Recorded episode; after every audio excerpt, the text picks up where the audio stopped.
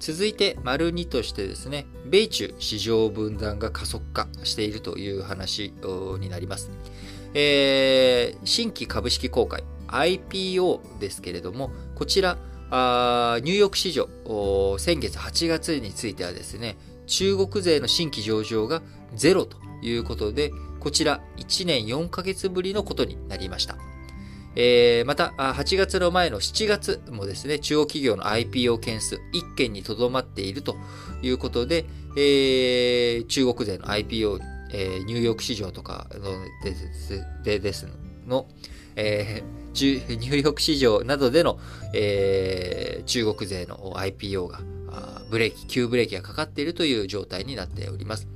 1年4ヶ月ぶりという8月のね、ゼロというのは1年4ヶ月ぶりということは、えー、前回が2020年の4月ということですから、新型コロナの影響真っ只中、一番こう経済的な大混乱を引き起こしていた、株式市場が混乱を引き起こしていた時の、えー、時ということになりますので、えー、今、現状、新型コロナ、世界で猛威をまだ振るっていますけれども、当時と比べたら景気の、経済のね、先行き見通しが不透明感は弱まっているという状況ですけれども、今回8月ゼロだったと。新型コロナの影響、こちらは不透明感が多少緩和されて、1年4ヶ月前とね、比べたら緩和されている一方で、米中の市場対立、こちらについては不透明感がますます高まっているということになります。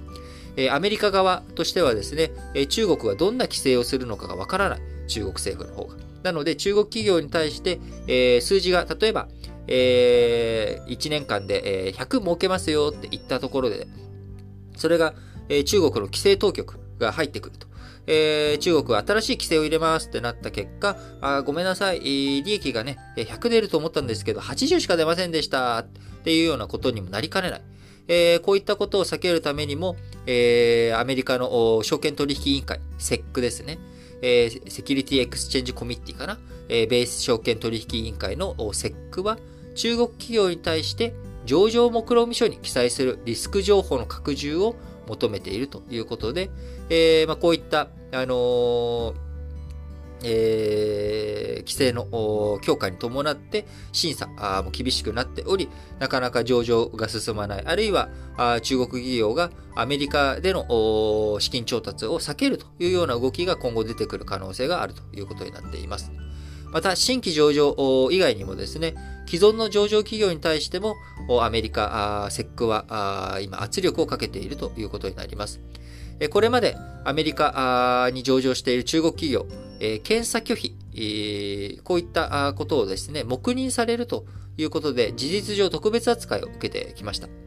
有力の中国企業、上場誘致すれば、ウォール街の金融機関や取引所は多額の手数料を得られることから、まあ、こういった検査姿勢とかですね、えー、検査拒否というような姿勢を、まあ、黙認するということをやってきたわけですが、えー、米中対立の激化あ、一部中国企業の不正会計問題で、これ以上特別扱いはできんということで、えー、検査拒否をするならば、えー、2024年にも上場廃止になるというようにルールを厳しく運用していくという姿勢が見受けられてきています。まあ、こういったアメリカ側の姿勢が強硬になってきている背景にはですね、一つ、6月末に上場した、6月に上場した、えー、中国の配車アプリ大手、DD、こちらの経緯があります。え、6月に上場した後ですね、え、その6日後に中国当局、7月にも変わってましたけれども、え、中国企業の海外上場規制を強化しますと発表し、えー、そういったことから DD の時価総額、えー、7月だけで180億ドル、約2兆円減ったということになるわけですよね。えー、こういったことからあ中国途中で、えー、ゲームのルールを変える。えー、そんなことされた日にはですね、えー、資金を提供したあその一般株主とか市場関係者、えー、こういったところの保護があ難しくなってしまうということから、なかなかえー、アメリカとしてもですね、えー、見過ごすわけにはいかないということになっているわけです。えただ、このまま対立がね、激化していくと、アメリカにとっても中国にとってもメリットがないということになってしまいますので、米中の証券当局、それぞれ、えー、監査問題を、えー、打開するために断続的に協議を続けておりますが、えー、アメリカの議会、対中強硬派から、あ強硬派の、ね、圧力も強いということから、まあ、安易な妥協にはいけないということになります。じゃあもう中国なんてデカップリングしたらいいじゃないか。もう経済切り離したらいいじゃないか。そんなルール守らないようなやつはと。いうふうに言ってもですね、やはり、世界の大手機関投資家はじめとして、世界第2位の経済大国である中国、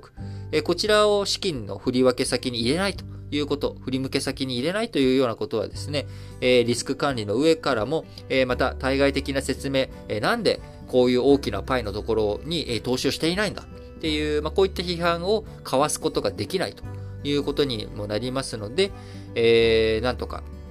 米中対立きちんと収まっていってくれないとですね、アメリカ企業はアメリカにしか上場しない、中国企業は中国にしか上場しないということになってくると、えー、運用リスクも高まるということになりますので、えー、なんとかそこら辺一つに統合されていってほしいなというのが、あ世界の機関投資家たちの見る目というところかなと思います。